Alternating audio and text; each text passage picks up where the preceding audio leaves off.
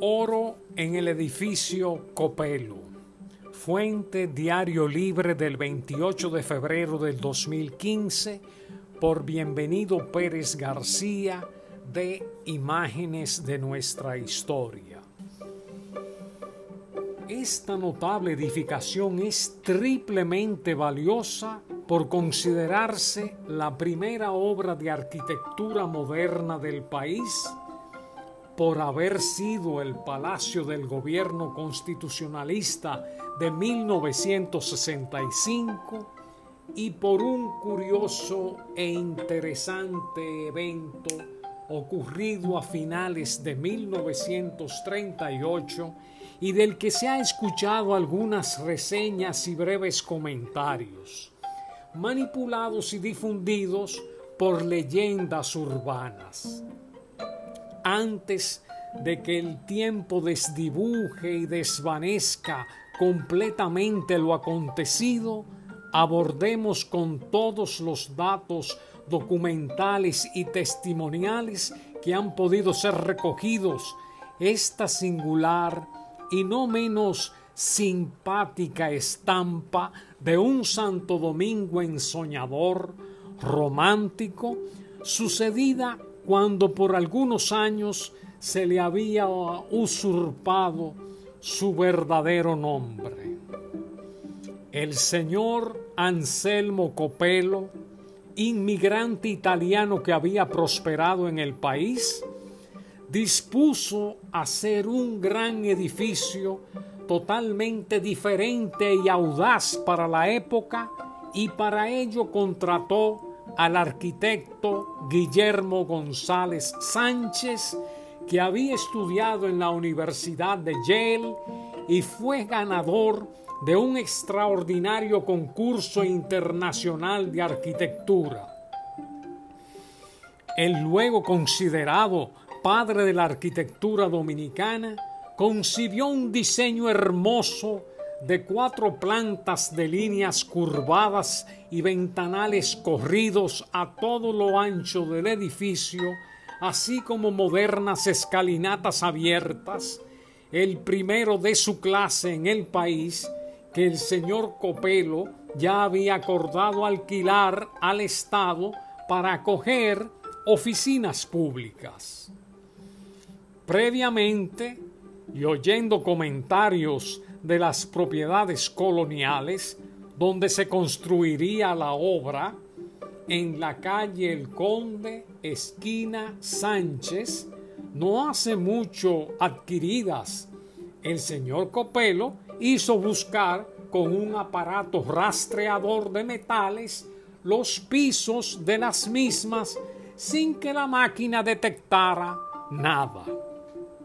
Más adelante de la obra, hacia el, hacia el lado oeste, don Adelino Sánchez, comerciante español inmigrado al país con motivo de la Guerra Civil Española, tenía un colmado en la misma intersección de esa principal arteria, el Conde Esquina Sánchez.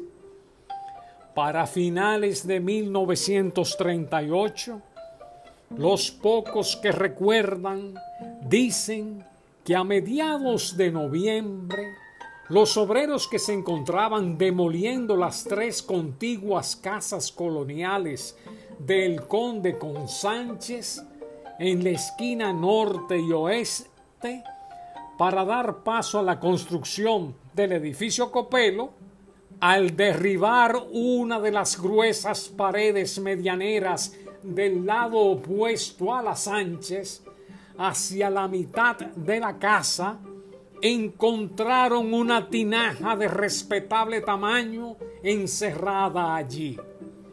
Sin sacarla, picaron la misma y empezó a brotar de su interior monedas de oro, morocotas, y fue entonces que al punto se armó una desquiciada, desordenada, frenética algarabía entre los obreros.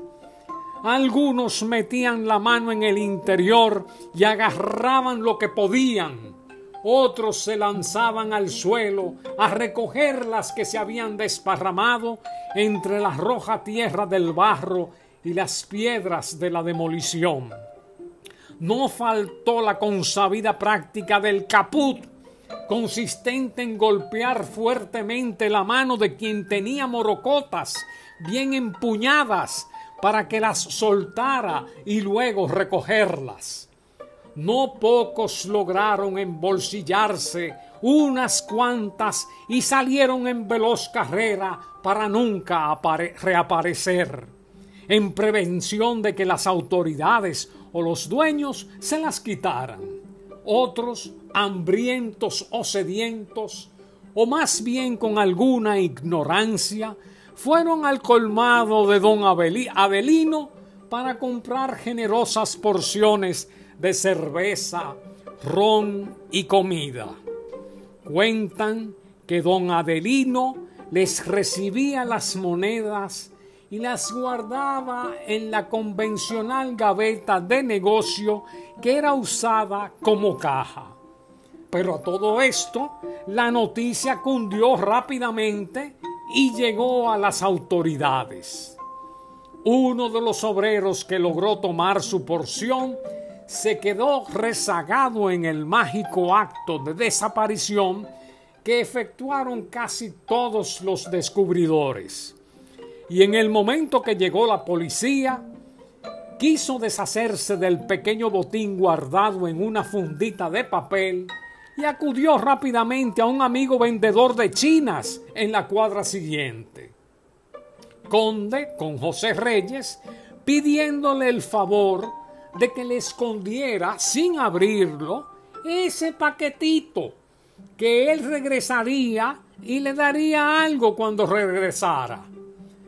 Pero el reperpero, las carreras, la intervención de la policía y todas las noticias de los chorros de morocotas de oro encontradas en la construcción Copelo despertaron curiosidad y duda en el frutero que algo nervioso y discretamente sacó para ver qué había en la fundita del cajón de chinas, con tan mala suerte que ésta se le cayó rompiéndose y desperdigándose las monedas en la acera, atrayendo a curiosos y vivos que de inmediato hicieron coca y solo dos o tres monedas pudo el chinero recuperar de lo que sucedió entre el obrero que le encomendó guardar el paquetito y el chinero que lo perdió, nada se supo. En el corre-corre, algunos de los trabajadores de la construcción, para evitar ser robados u obligados a devolver lo que habían tomado, se tragaban las monedas. Misterio acerca de lo que les ocurría después. El embrollo no tenía una hora de haber comenzado con motivo del descubrimiento de la tinaja cuando se apersonó nada más y nada menos que Petán, José Arismendi Trujillo, hermano del dictador, ordenando detener a todo vivo que se encontrara dentro y en los alrededores de la construcción interrogando y registrando enérgicamente a los obreros y circunstantes, aún todavía por allí, algunos confesaron que habían comprado algunas cosas en el colmado Elá de don Adelino.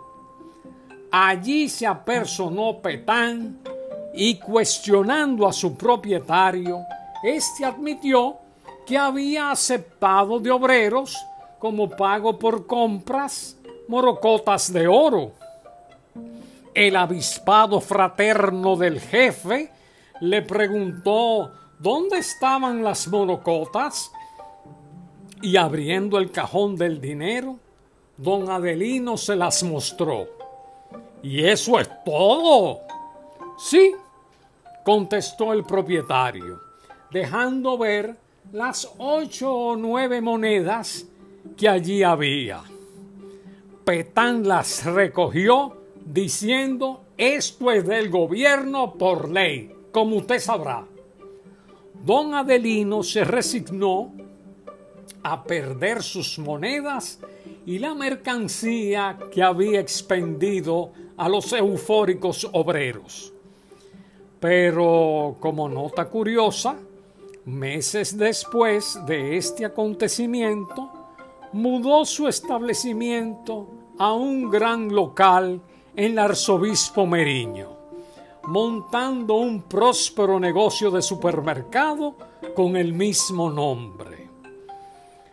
El dictador Trujillo, al conocer la noticia simultáneamente y enterarse que se le había adelantado su astuto hermano, llegó una hora más tarde acompañando de su, de su entonces superasistente y luego ministro Anselmo Paulino Álvarez, y al encontrar la tinaja completamente vacía, aún empotrada en el muro, y hacer varias indagaciones, ordenó que en su presencia fueran derribando las paredes contiguas y según cuentan, ya en ese momento, encontrándose también presente el señor Copelo, se descubrió una segunda tinaja de tamaño similar a la primera. Trujillo dispuso una parte de lo encontrado para el señor Copelo e hizo llevarse el resto rodeado de estrictas precauciones. Por varios días y reanudadas las demoliciones y primeras zapatas, no faltaban curiosos que rondaban la obra. Algunos subrepticiamente metiéndose para ver de cerca y quién sabe si con la esperanza de encontrar algo brillante en algún resquicio de lo demolido. Y de lo demás, ya poco o nada se sabe. El edificio Copelo fue inaugurado el 16 de agosto de 1939 en presencia del dictador Trujillo.